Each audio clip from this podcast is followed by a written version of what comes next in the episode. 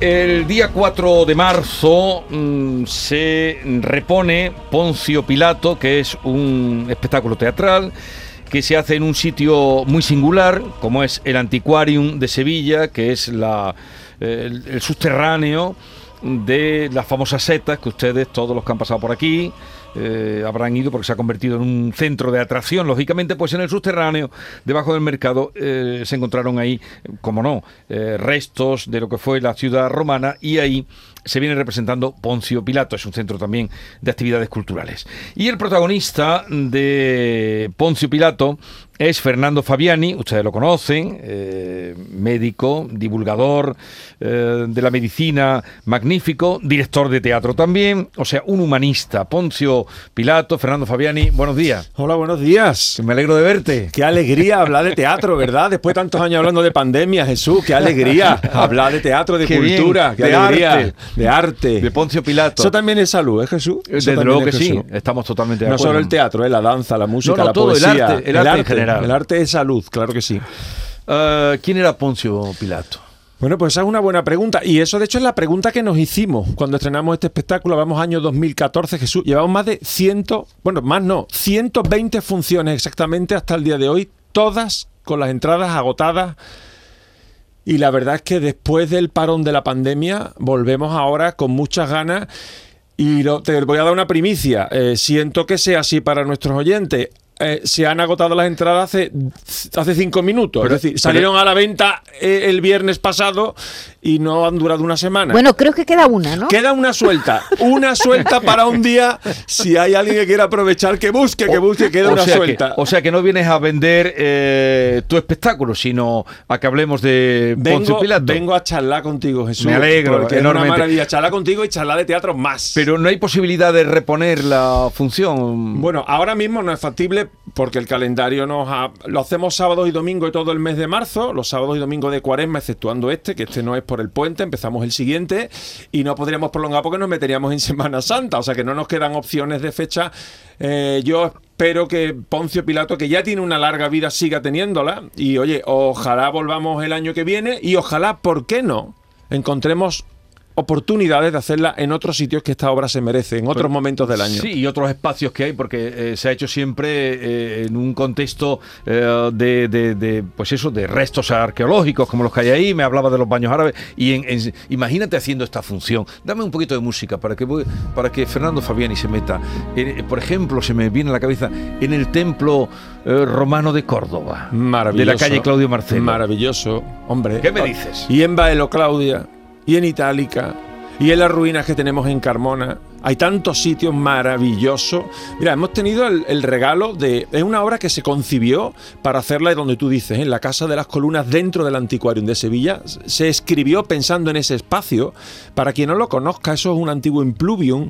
Hablamos de un espacio que tiene poco más de 3 por 4 metros, o sea, muy pequeñito. Sí. Eh, es una ruina romana real del siglo I Sí, y sí, todos los espectadores tienen el privilegio de estar en primera fila, todo el mundo Sí, rodeando al, al espacio escénico, de manera que en- en los actores estamos completamente rodeados y esta sensación de inmersión, de que tú estás viendo la historia en primera persona. Pero te decía que aunque está concebido para hacerlo allí, hemos tenido fortuna de hacerlo en dos espacios distintos. El segundo año eh, por- estuvo cerrado el anticuario Sí. por unos problemas que hubo allí y lo hicimos en la ruina del castillo de San Jorge, que no siendo algo romano, evidentemente, también fue un espacio en el que se han hecho también eventos culturales aquí en Sevilla y que aportaba este, este clima de, que, que te da un espacio histórico, ¿verdad? Y tuvimos un inmenso regalo, creo que fue el año 2019, Jesús, que estuvimos en Jaén. Maravillosos los baños árabes de Jaén. La Diputación quiso que lleváramos allí este espectáculo y son unas funciones que yo recuerdo absolutamente maravillosas, porque el espacio es maravilloso. La unión de un espacio histórico con un espectáculo teatral de este tipo, yo creo que es una suma perfecta. ¿Tenemos documento? Sí, sí, tenemos Sí. sonido. ¿no? Mira, eh, lo- te decía, la clave del espectáculo es que conseguir que el espectador se identifique con lo que pudo vivir Pilato. Nosotros no pretendemos defenderlo ni acusarlo. Ya la historia lo ha acusado mucho y lo ha etiquetado de muchas cosas. Oye, ¿qué ocurriría si nos pusiéramos en su lugar? ¿Qué pasaría? Porque al final Pilato, cuando tomó esta decisión, no estaba él solo. Ujú. hablaba con sus asesores. Porque lo del lavado de manos es verdad, ¿no? ¿Cómo? Lo del lavado de manos, más parece- famoso de la eh, historia. Eso parece que sí, pero fíjate, nosotros nos planteamos. Y si el lavado de manos fue idea de él realmente, puede ser que se lo recomendara en algún, en algún momento incluso un consejero. ¿Qué, qué pensó él la primera vez que le hablaron de ese posible lavado de manos? Y yo quedaré como un cobarde. Lavarme las manos diciendo, de eso nada. Prefiero cargar con la responsabilidad, bien sea de la muerte o de la liberación de ese hombre.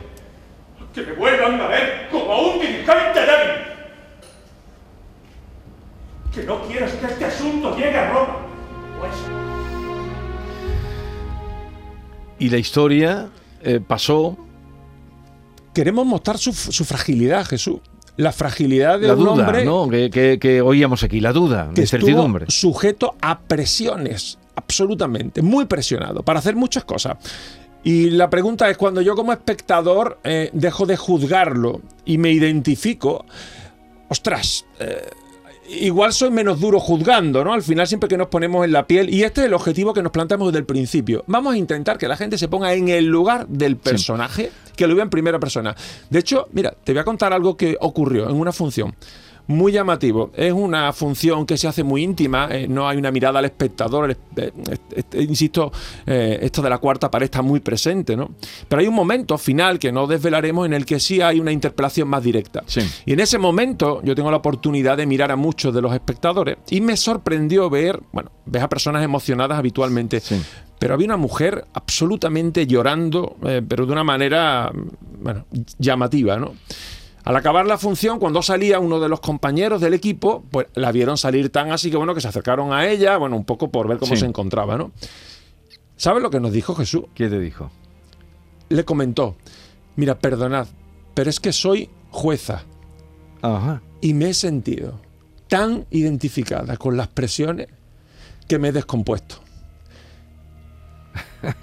Y es una cosa, Jesús, que piensa, que importante, ¿no? O sea, que alguien con esas responsabilidades, vamos a decir parecidas, entiéndeme, Sí, pero en una situación eh, límite o importante para pueda eh, la repercusión de otros. pueda empatizar con eso. Otra anécdota. Divertida, ya, ya, vámonos al otro extremo. Una persona que salió muy emocionada, una señora mayor, salía emocionada, ¡ay, qué bien! ¡ay, qué disfrutado! Y se le escuchaba salir, ¿no? Por el pasillo, ¿no? Y saliendo le decía a la compañera que venía con ella, y es que además, no es que hayamos disfrutado, es que lo hemos visto donde ocurrió. ella, ella veía que era un espacio, claro, una Pero ruina bueno, romana, y decía, es que es donde ocurrió. le valió a ella. A lo mejor se cree que Pilato era eh, Bueno, de, que de Écija. Hay quien piensa que Pilato es casi, casi sevillano, Claro, predilecto. Está, está muy, muy presente en la Semana Santa. Oye, eh, ¿qué personajes acompañan? Mm, Porque Pilato, eh, ¿en qué momento Jesús no aparece? Mira, creo. Jesús es muy importante. Está presente, pero no aparece. Decimos que estuviera muy presente sin aparecer, porque evidentemente si aparece una figura tan especial como Jesús, es difícil que ya el espectador se identifique con Pilato. Está muy presente, pero efectivamente no aparece físicamente. Tenemos al centurión romano, a Marco, que es constantemente el que le recuerda la que se está montando, el problema que hay allí, las presiones, los jaleos. Tenemos a los sacerdotes, a Anás y a Caifás, que vienen a pedirle directamente pues, que juzgue a este hombre y que lo juzgue duramente. Tenemos también a su consejero, que lo reflejamos en la figura de Cordubio. ¿Por qué no? Un consejero hispano, ¿verdad? Cordubio, que le asesora, le orienta, le recuerda las presiones que tiene de Tiberio y el por qué tiene que tener cuidado en lo que decide. Y tenemos luego dos personajes que son muy especiales en los momentos de mayor emoción seguramente. Uno, el personaje de su mujer, de Claudia, Claudia Mm. Prócula, que además, bueno, hay mucha historia, mucha leyenda acerca de los posibles sueños que tuvo, si esta mujer al final fue creyente, y que además hay momentos en los que le pide directamente a, a su marido, a Poncio, que, que, que- que libere a ese hombre, ¿no? Que no lo castigue a ese hombre. Que si lo castiga, igual nos podríamos meter en, en- en algunos problemas. Y fíjate lo que él le contesta respecto a lo que podrían ser sus problemas. Habrá un derramamiento de sangre de cualquier forma. Y César me ha advertido. Me ha advertido ya dos veces con el acueducto y con los estandartes.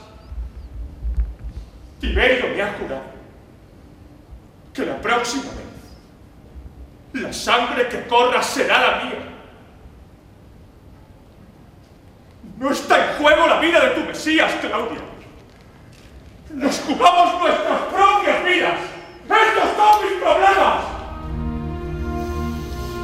Se aprieta, se le aprieta Sí, la sí, sí, situación. nos jugamos nuestras propias vidas. Eh, claro, no está en juego la vida de este loco Eh, o de este eh, visionario, es la nuestra, él. es la mía. es que ya me han llamado la atención varias veces. Y hay una visita, que esta es una de las mayores licencias que nos hemos permitido en el montaje y nos hemos planteado, ¿qué habría pasado? ¿Qué habría pasado si Poncio Pilato se hubiera entrevistado con Judas? ¿De qué habrían hablado? Esto no te lo traigo, esto hay que vivirlo, Jesús. Yo estaba ¿Qué- ya pe- esperando. ¿Qué Eh, habría ocurrido? ¿Qué conversación habrían podido tener?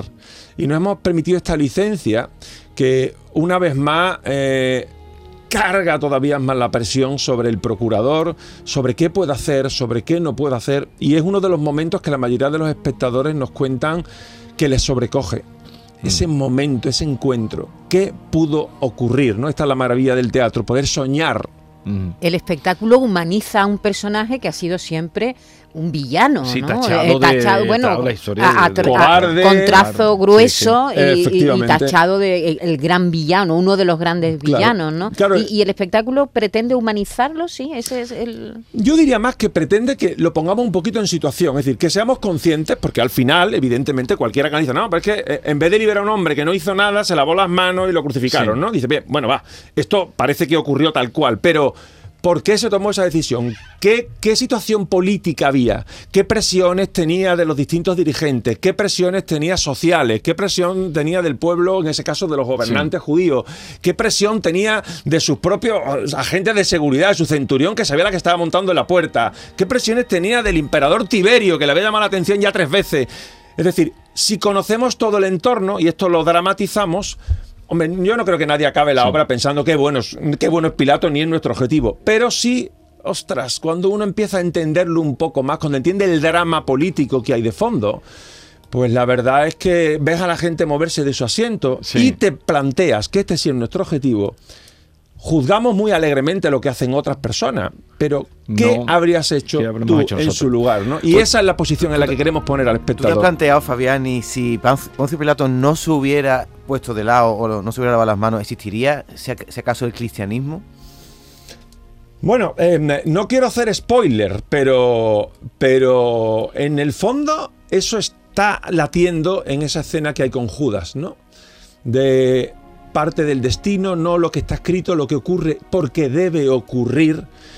Y eso es lo que está ahí un poco de fondo, Sí. ¿no? ¿Hasta qué punto esto ocurrió porque debía ocurrir o no? ¿Y qué papel le tocó jugar, en este caso, a Poncio Pilato en la historia? Y Poncio Pilato es eh, Fernando Fabiani, eh, protagonista. No sé si has hecho algún otro espectáculo así de protagonista total y absoluto. o- Sí, bueno, tuve la fortuna de representar nuestro clásico sevillano por excelencia, que es Don Juan Tenorio. Ah, ¿sí? en, en No algún- te he visto en Don Juan sí, Tenorio. en diferentes versiones. La última, muy divertida, en la que hacíamos un ensayo general, con lo cual tú estabas viendo al personaje, al mismo, mismo al actor que hace el personaje. ¿Tus que fue pacientes muy van a divertido. verte?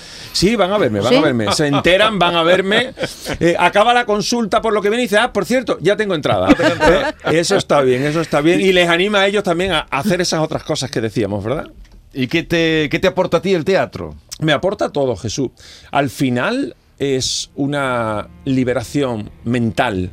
Al final, después de un día duro, de una semana dura, de los problemas que tenemos todos en Sí. la vida, de las preocupaciones, el regalo que es meterte en la piel de un personaje, el jugar como cuando éramos niños Sí. a ser otra El persona, jugar, jouer, que dicen los el poder vivir otras experiencias. Jesús, yo no he ligado en mi vida, Jesús, pero yo he sido don Juan Tenorio. No sé si me explico. Claro, yo, yo no he ligado en mi vida, pero, Bueno, bueno, pero o sea, yo... habría que entrar. Pero en yo he sido, claro, pero yo he sido don Juan Tenorio durante unas pocas de días. Y eso, eso ¿quién te lo quita? Y Jesús? aquí está para quien quiera algo de él.